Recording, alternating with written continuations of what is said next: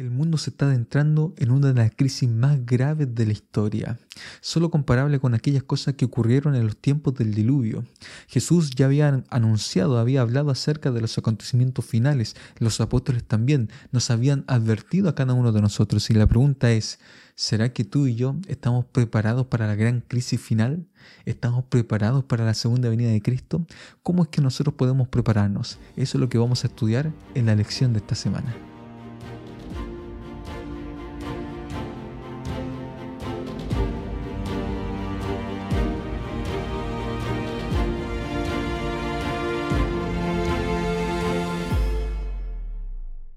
Todos, bienvenidos a Escuela Sabática Simple. Estoy contento de poder estar junto a ustedes nuevamente para poder repasar y estudiar un poco la palabra del Señor.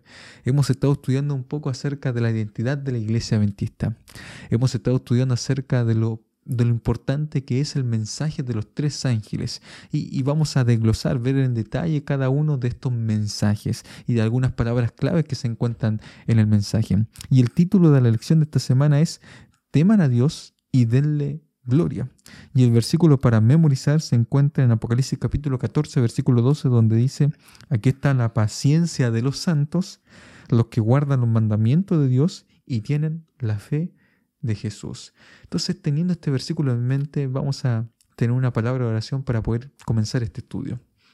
Bendito Padre Celestial, te damos las gracias porque podemos estudiar tu palabra, podemos repasar, Señor, podemos estudiar Queremos rogar tu bendición en medio nuestro, que al abrir tu escritura, Señor, pueda, podamos, Señor, ser iluminados con tu Santo Espíritu para poder comprender el mensaje que tú tienes para nosotros. Bendícenos, Señor, en esta instancia. Te lo pedimos en el nombre de Jesús. Amén. Bien, queridos amigos, queridas amigas que me están escuchando en este momento, estamos estudiando entonces el, el, temor a Dios, que es lo que nos hablaba el día domingo teman a Dios. Fue la orden de, eh, fue lo que anunció el primer, el primer mensaje angelical, ¿no? Temen a Dios y denle gloria porque la hora de su juicio ha llegado. Entonces, vamos a partir por la palabra temer. La palabra temer en el griego es fobeo y tiene que ver con miedo, pero en el contexto en el cual se encuentra el mensaje del primer ángel, no es la palabra miedo la correcta, no es una correcta traducción, sino el temor que produce la reverencia, produce la admiración, produce el respeto a Dios. Eso es lo que nos quieren decir los distintos versículos. Por ejemplo, el autor de la lección citaba distintos versículos, Génesis 22, 12, Salmos 89, 7, Proverbios 2, 5, Eclesiastés 12, 13 y 14, para que nosotros nos damos cuenta en qué contexto se utiliza la palabra temer. Entonces, dice Génesis 22, 12, y dijo, no extiendas tu mano sobre el muchacho, ni le hagas nada, porque ya conozco que temes a Dios. Abraham está a punto de sacrificar a su hijo y eh, no lo mató, ¿cierto? Sino que le dijo, bueno, ahora yo sé que, porque estuviste a punto de hacerlo, que temes a Dios por cuanto no me rehusaste a tu hijo, tu único. El temor del Señor en este caso se vio reflejado en la obediencia de Abraham ante todas las cosas. Salmo 89, 7. Dios temible en la gran congregación de los santos y formidable sobre todos cuantos están alrededor de él. Es decir, es un ser admirable en medio de la congregación, en medio de todo, merece toda la gloria, la honra y la alabanza. Proverbios 2.5 dice, entonces entenderás el temor de Jehová y hallarás el conocimiento de Dios, como relacionando el temor a Dios con el conocimiento. En otra parte se relaciona temer, a Dios con la sabiduría. Este es el temor a Dios. Eclesiastés 12, 13 y 14 dice, el fin de todo el discurso oído es este. Teme a Dios, guarda su mandamiento porque este es el todo del hombre. Entonces, guardar los mandamientos de Dios está relacionado con el temor a Dios. Entonces nosotros nos damos cuenta que dice acá en versículo 14 lo siguiente, porque Dios traerá toda obra a juicio, justamente con toda cosa encubierta, sea buena o sea mala. Es decir, para estar preparados para el juicio, tenemos que temer a Dios. Efesios 5:21, someteos unos a otros en el temor de Dios. Entonces, nosotros tenemos que ser humildes con nuestros hermanos, apoyarnos con otros hermanos mutuamente en el temor del Señor. Entonces, el temor de Dios ayuda a mejorar nuestras relaciones también. Entonces, todos esos aspectos nos ayudan a entender mejor qué es lo que es el temor a Dios. Y como ya mencionamos, no es el miedo, no es el terror, sino que transmite más bien lealtad a Dios. ¿Por qué? Porque Abraham fue obediente y fue leal a Dios y le obedeció lo que él le pidió. Entonces nosotros leímos también, ¿cierto?, que el Salmo eh, nos menciona admiración. Teman a Dios y vean su grandeza, vean lo formidable de Dios, vean sus maravillas. Entonces nosotros vemos, ¿cierto?, que eh, el temor a Dios está centrado en la adoración completa al Señor y en la obediencia absoluta a Dios. Cuando nosotros hablamos de temer a Dios, es colocar finalmente a Dios siempre en el primer lugar y no en el último. Siempre dejarlo encima de todas las cosas. El problema de nuestra sociedad, y es lo que planteaba el autor de la lección, es que nosotros vivimos en una, en una sociedad centrada en, en el egocentrismo, en la egolatría, es decir, en el yo. Nos preocupamos siempre de nosotros mismos y hacemos lo mismo que hace Satanás, ¿no?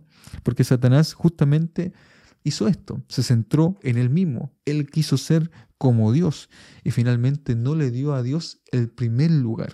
Entonces vivimos una sociedad de egocentrismo, de orgullo, donde generalmente desplazamos a Dios y en vez de hacer su voluntad, hacemos las cosas que nosotros queremos hacer. Planificamos sin haber puesto a Dios en medio cierto de aquellos planes, sin consultarle a Dios si es lo correcto o lo incorrecto. Hay, hay, una cosa importante en todo esto, porque cuando uno ve la vida de Jesucristo, el N. menciona que Jesús no hacía planes, no tenía una agenda, sino que cada mañana, al presentarse delante de Dios, dejaba que Dios hiciera su agenda. Entonces, en su providencia, Dios iba guiando con su Santo Espíritu a Jesús también, y Él le iba indicando las acciones, le iba indicando lo que tenía que hacer, lo que tenía que decir. Entonces nosotros debemos llegar a tal punto donde en todo momento, en todo instante, nuestro pensamiento vaya directamente a consultarle al Señor. Y eso es lo que muchas veces no hacemos. Creemos en nosotros mismos, hacemos nuestra propia voluntad, tomamos nuestras propias decisiones y finalmente pocas veces le consultamos al Señor cuál es el camino correcto. Entonces el temor a Dios el hecho de que el ángel llame la atención y digan, teman a Dios, es que nosotros coloquemos a Dios en primer lugar, lo obedezcamos, guardemos sus mandamientos. Y eso es lo que nosotros vamos a ver ya en el día martes donde se nos menciona, se perdón, en el día lunes, donde se dice temer y obedecer a Dios. Entonces hay distintos versículos que nos ayudan a ampliar justamente esto. Por ejemplo, Deuteronomio 6.2, para que temas a Jehová tu Dios, guardando todos sus estatutos, sus mandamientos que yo te he mandado, tú, tu hijo y el hijo de tu hijo, todos los días de tu vida, para que tus días sean prolongados. Nosotros acá tenemos entonces el temor de Dios. ¿Qué más? Dice acá la palabra de Dios, Salmo 119, 73 y 74. Tus manos me hicieron, me formaron, hazme entender y aprenderé tus mandamientos. Los que te temen me verán y se alegrarán porque en tu palabra he esperado. Eclesiastés 12, 13 y 14, ya lo leímos. El fin de todo el discurso oído es este, tema a Dios y guarda sus mandamientos porque este es el todo del hombre. Entonces lo que nosotros tenemos acá hay una relación entre temer a Dios y guardar sus mandamientos. Y aquel que tema a Dios sigue la ley de Dios le obedece al Señor en cada aspecto, en cada una de aquellas cosas. Inclusive, el autor de la lección mencionaba algo importante que a mí me gustó mucho, porque si nosotros hablamos de que el ángel llama la atención al mundo para que todos coloquen a Dios en primer lugar, y colocar en primer lugar a Dios significa guardar sus mandamientos, también significa hacer una correcta teología e interpretación de la Biblia. No es solamente los diez mandamientos en sí, sino toda la palabra de Dios, todo lo que fue inspirado por Él.